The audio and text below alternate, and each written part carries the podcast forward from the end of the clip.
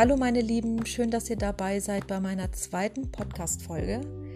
Ähm, diese wollte ich dem Thema des Abnabelungsprozesses ähm, zwischen Kindern und Eltern widmen und ähm, speziell eben dieser Abnabelung, die im Erwachsenenalter stattfindet und noch spezifischer ähm, während der spirituellen Aufwachphase. Ähm, wenn ich sehr viel Glück habe, werde ich es schaffen, euch eben ähm, das gut, so gut wie möglich zu erklären und eben auch am Ende euch einen Tipp zu geben, wie euch die Gesprächsführung mit euren Eltern besser gelingt und ähm, im besten Falle er erkennt ihr noch Motive oder eben Schattenthemen bei euch, die ihr dann äh, in Angriff nehmen könnt. Als erstes wollte ich ganz genau ähm, darauf hindeuten, dass eben ich nicht damit meine, dass man den Kontakt mit den Eltern abbricht oder eben kalt zu seinen Eltern ist oder nicht mehr auf sie hört. Das kann bei der Abnabelung von den Eltern eben falsch verstanden werden. Es gilt auch nicht, sie zu ignorieren oder sie zu blockieren, sondern im Gegenteil, es gilt darum zu erkennen, was sind die Wünsche der Eltern und was sind die eigenen Wünsche und sich da abzugrenzen. Die Eltern haben oft ihre eigenen Schattenthemen aus ihrer eigenen Kindheit, aus ihrer eigenen Jugendzeit, ähm, die sie mit sich rumtragen. Und diese projizieren sie ähm, sehr häufig auf ihre eigenen Kinder. Das bedeutet, ihre eigenen Wünsche, ähm, Vorstellungen von der Welt und, und, und allem, ähm, was das Leben mit sich bringt, wird oft auf die Kinder projiziert. Und die Kinder nehmen das sehr oft an. Erst in dem Moment, wenn sich eben ähm, ihre Wege trennen und in dem Moment das Kind merkt, ich habe eigentlich ganz andere äh, Vorstellungen vom Leben als meine Eltern in dem Moment und das ist meistens dann auch erst, ähm, wenn das Kind ähm, rebelliert oder in die erste Phase des spirituellen Erwachens kommt, dass das Kind merkt, ich bin grundsätzlich ganz anders eingestellt als meine Eltern und ich möchte nicht dieses Generationstrauma oder dieses, diese vererbten ähm, Ansichten, Weltansichten ähm, auf mich nehmen und mit mir nehmen. Und in dem Moment wird eben ähm, dieser Prozess wach, dass man merkt, ich muss mich hier gegen meine Eltern entscheiden und auch gegen die ähm, ja, Vorstellungen, die meine Eltern auf mich projizieren oder übertragen. In diesem Moment fällt einem auf, dass die Eltern zwar es immer gut mit einem meinen und dass man auch in aller Sanftmut und Güte mit seinen Eltern umgehen kann, aber man dennoch in entscheidenden Situationen sich für seine eigenen Rechte einsetzen muss. Das führt natürlich mehr oder weniger zu Konflikten, bei manchen weniger heftig, bei manchen sehr heftig und man muss sich praktisch darauf innerlich vorbereiten. Es ist nicht einfach, es ist eines der schwierigsten Episoden des spirituellen Erwachens, äh, zu erkennen, dass eben hier ein Generationstrauma unterbrochen wird, ein vererbtes Trauma aufgedeckt wird, bearbeitet wird, dass ein Schattenthema nach dem anderen kommt, das entweder mit dem Mutterthema zu tun hat oder mit dem Vaterthema oder eben beides zusammen. Genau, wichtig ist, dass man hier, und das gebe ich euch jetzt mit als Tipp und als bewährte äh, Methode, darauf achten, dass man immer in einer wertschätzenden Gesprächshaltung bleibt, in der man offen ist auch für die Kritik der Eltern, für die Bedenken der Eltern, die Sorgen der Eltern und dass man aber trotzdem beständig auf seine Position beharrt. Das bedeutet, wenn man das Gefühl hat, man möchte jetzt beispielsweise in ein anderes Land ziehen oder in eine andere Stadt und, und man der Meinung ist, dass das eben eins dieser Schritte ist, die für, für das spirituelle Wachen wichtig sind und für die eigene Reise zu sich selbst und das Wiederfinden haben der, der eigenen Wünsche, dann muss man das eben so kommunizieren. Und da gebe ich einen ganz interessanten also Tipp, den ihr vielleicht mal ausprobieren könnt. Bevor man die Unterhaltung beginnt, sollte man einen geeigneten Rahmen schaffen und äh, im, best, im besten Falle, wo beide Parteien Ruhe haben und nicht gestört werden Ähm, Im zweiten Schritt sollte man anfangen, erstmal mit einem einleitenden Satz zu beginnen, der die Eltern besänftigt, wie zum Beispiel Mama, Papa, ich liebe euch, ich respektiere euch, aber ich muss euch heute etwas Wichtiges sagen. Und dann kann man eben mit dieser, mit diesem ähm, ja, brennenden Thema, mit diesem Herzenswunsch, mit, diesem, mit dieser Veränderung, die man vorhat, ähm, beginnen und ähm, die diese einleiten.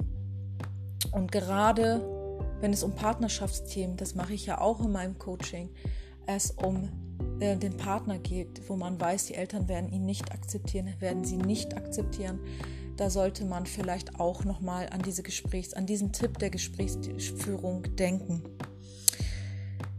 Sollten die Eltern dennoch ähm, auf ihre Rechte und auf ihre Meinung beharren, sollte man ähm, vielleicht auch darauf hinweisen, dass man eben ein Mensch ist mit eigenen Gefühlen und Gedanken, dass man nicht so empfindet, dass man zwar nachvollziehen kann, dass die Eltern so empfinden, aber dass man eine andere Gefühlswelt hat und dass man mh, hm, äh, so gut wie möglich erklärt, was man empfindet. Denn das vergessen auch ganz viele zu erklären, wie man sich fühlt, was in, in dem eigenen Kopf vorgeht, das einfach so transparent wie möglich macht.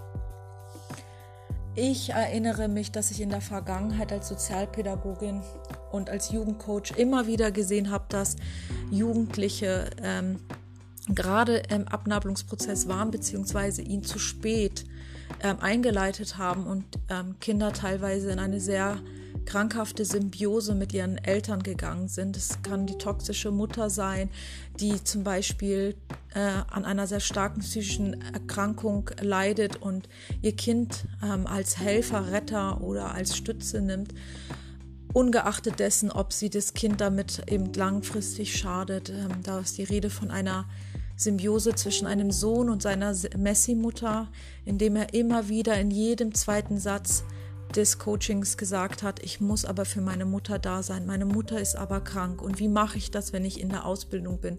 Und was geschieht mit meiner Mutter? Und ich koche für meine Mutter und ich helfe meiner Mutter. Und er konnte sich praktisch nicht kein Leben ohne seine Mutter vorstellen. Das bedeutet, es hat ihn so einen Alltag eingeschränkt und so gelähmt, dass hier eine intensive Arbeit gemacht werden musste, um eben dieses Mutterthema bei ihm aufzulösen.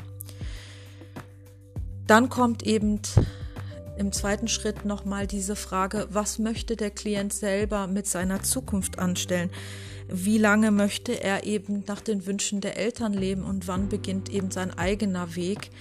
Ähm, und da war das Problem eben, dass auch ganz, ganz viele Klienten diesen Weg nicht geschafft haben. Sei es darum, eben die eigene Ausbildung, den Ausbildungsweg zu, zu wählen, wegzuziehen für ein Studium, ähm, also wie gesagt, im beruflichen war das sehr oft ähm, vertreten, aber auch im, im, im Privatleben, in, im Bereich Beziehung. Ähm, erlauben die Eltern bestimmte Nationalitäten oder Religionsrichtungen nicht, wurde dann eben die Beziehung verheimlicht oder eben, ja, oder es wurde eben ähm, äh, sich rumgequält mit einer Beziehung, die den Eltern gefällt, aber man selber gemerkt hat, man ist unglücklich. Und ähm, da war das spätestens auch nochmal der Fall, dass eben junge Damen und junge Herren in ihr Anfang ihrer, also in Anfang 20er Jahren sozusagen, also bis hin zu ihren 30ern, dann sich entscheiden mussten, wie sehr kann ich mich von meinen Eltern abnabeln und wie sehr lebe ich un, unter dem, ja, unter den Vorstellungen, die sie mir auferlegt haben. Also wichtig ist, dass man eben gerade, wenn man spirituell erwachen den Erwachensprozess hat, ehrlich zu sich selbst ist, ehrlich ist zu seinen eigenen Zielen, Visionen, dass man diese entdecken und ausleben kann. Es ist wichtig, dass man erkennt, wie viel Einfluss der Mutter ist noch in einem, hat man ein Schattenthema mit der Mutter offen, ist man wirklich von ihren Vorstellungen und auch Projektionen auf einen abgenabelt, ähm, wie viel trage ich noch in mir, und dasselbe gilt eben auch für, den, für das Vaterthema. Ähm, genau. für mich war es eins der wichtigsten Momente in meinem Leben, mir einzugestehen, dass ich beispielsweise auch sehr viel Angst um meine Eltern hatte, denn mit fortschreitendem Alter werden ja natürlich auch die Eltern immer bedürftiger, älter, der Gesundheitszustand der Eltern besorgt ein und da kommt man dann wieder in so eine Spirale, dass man äh, wieder ja, das Gefühl hat, man muss für sie da sein, man darf sie nicht so, so oft verärgern, man sollte vielleicht ein bisschen einen Gang zurücklegen, ähm, was die eigenen Wünsche und Vorstellungen angeht. Aber genau da, in diesem Moment, ist es trotzdem wichtig, ähm, ja, an seinen eigenen Visionen, Vorstellungen festzuhalten, mit vielleicht ein paar Abstrichen oder beziehungsweise ja, mit ein paar Gesten der Güte, die man da einflechten kann. Man öfters vielleicht mal bei den Eltern anruft, mal vorbeigeht spontan, ihnen ein bisschen unter die Arme greift, hilft. Ähm, ich kenne es auch von sehr vielen ähm, äh, erfolgreichen Menschen, dass sie ihren Eltern eben auch noch finanziell ein bisschen unter die Arme greifen. Auch als kleines Dankeschön für das, was die Eltern für einen getan haben. Ähm, letztendlich leben doch aber diese Personen ihr Leben auch im Widerspruch dessen, was die Eltern damals vorgeschlagen haben, sei es darum, dass eben die Partnerin oder der Partner gewählt wurde und sich entschieden wurde für diese Partnerschaft oder Ehe, auch wenn die Eltern dagegen waren, oder dass man eben trotzdem ähm, sein Business aufgezogen hat oder eben trotzdem ähm, ins Ausland gegangen ist, in Güte und Respekt zu der Meinung der Eltern. Ähm, man hat praktisch, es ist praktisch da ein, ein Unterschied, ob man ähm, das respektiert und annimmt oder ob man es dann auch letztendlich umsetzt. Die Umsetzung und der Respekt gegenüber den Eltern sind zwei verschiedene Dinge. Und das ist, glaube ich, der Punkt, der euch heute weiterhelfen wird, dass ihr immer darauf achtet, dass ihr zwar respektvoll und liebevoll zu ihren Eltern und deren Meinung sein könnt, aber ihr müsst nicht alles umsetzen, was die Eltern von euch erwarten. Denn in der spirituellen Aufwachphase wird euch auch, auch ähm, immer mehr klar, dass ihr eigentlich einen eigenen Seelenplan gehen müsst, dass dieser erfordert, dass ihr hundertprozentig ihr euch selbst vertraut, eurer Intuition und eurem Bauchgefühl und ähm, dass da viele, viele Fremdgedanken einfach keinen Platz haben. Ja. So, ich hoffe, euch hat dieser, diese kleine Inspiration zum Thema Abnabelung von den Eltern gefallen. Falls ihr noch mehr wissen möchtet, meldet euch gerne bei mir zu einem Coaching. Äh, schreibt mich auf Instagram an, folgt mir für weitere Inspirationen auf TikTok. Dort gehe ich auch regelmäßig live und erzähle immer äh, über neue spirituelle Themen etwas. Und ich freue mich, dass ihr zugehört habt. Ah, das ist, ich hoffe, es hat euch gefallen. Und seid gespannt auf das nächste Thema, das bald kommen wird. Ich wünsche euch eine schöne Zeit und denkt dran, ähm, die spirituelle Aufwachphase ist nicht einfach, aber man muss praktisch durch diese Phasen durch, um gemeinsam zu wachsen. Und auch die Eltern wachsen mit euch mit. Und es ist sozusagen zum Besten aller. Dann wünsche ich euch noch einen schönen Tag und bis zum nächsten Mal. Eure Gian. Bye bye.